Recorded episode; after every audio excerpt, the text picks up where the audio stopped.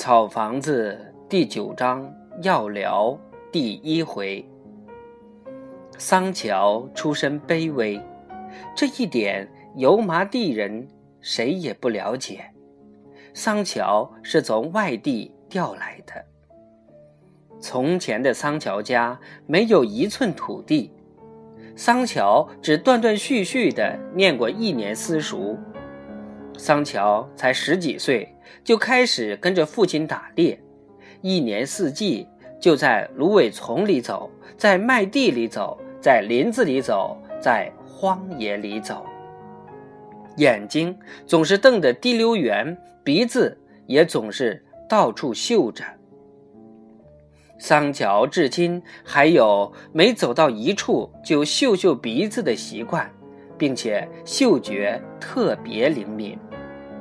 因此，桑桑家经常发生这样的事：桑乔从外面回来了，一进屋就嗅了嗅鼻子，说：“家里有股骚味儿。”全家人就都嗅鼻子，但谁也嗅不出什么骚味儿来。桑乔却一口咬定说有。最后，总会找到骚味儿的来源。或是被桑桑用被子掩盖了的尿湿了的褥子，或是猫把尿撒在了几滴在墙角上。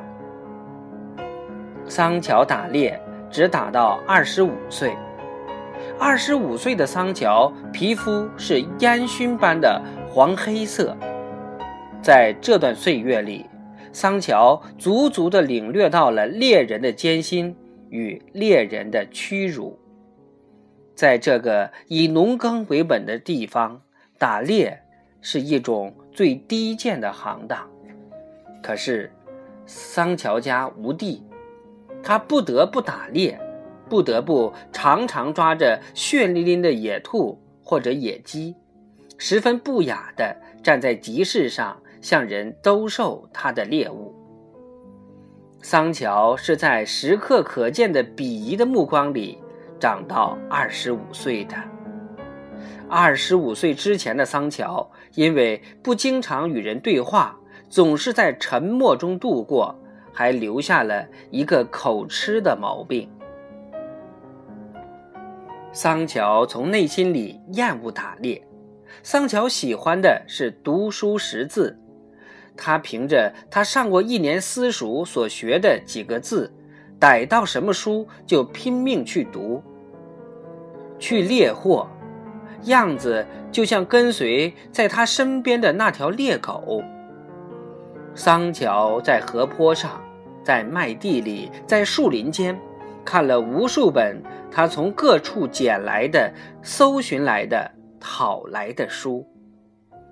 文字以及文字告诉他的故事道理，就像滚雪球一样，越滚越大。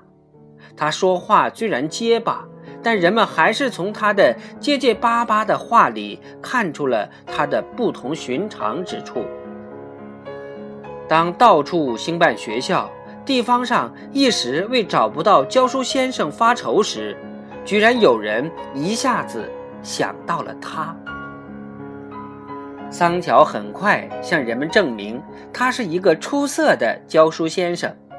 他从一处换到另一处，而每换一处，都是因为他工作的出色。他一个台阶一个台阶的上升着，直至成为一名小学校长。桑乔十分鄙视自己的历史，他下苦功纠正了自己的口吃。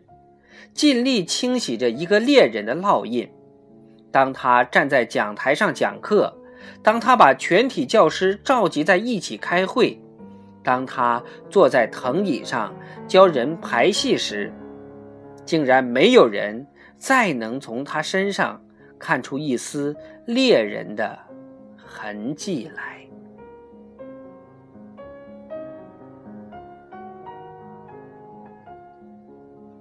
他自己，却在心中永远的记着那段历史。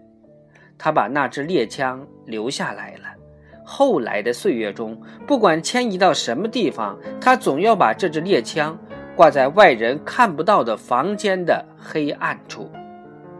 猎枪挂在黑暗里，桑乔却能清清楚楚地看到它。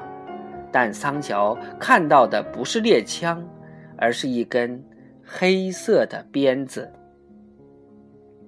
桑乔很在乎荣誉，因为桑乔的历史里毫无荣誉，桑乔的历史里只有耻辱。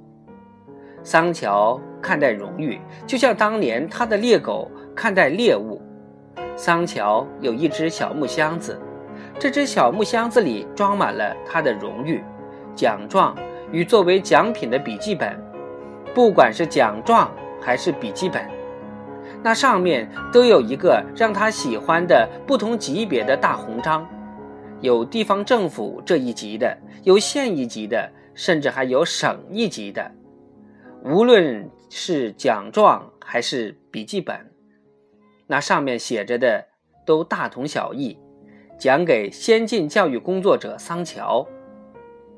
这一年头里，桑乔总要在一些特别的时节或时刻打开箱子来看一看这些奖状和笔记本。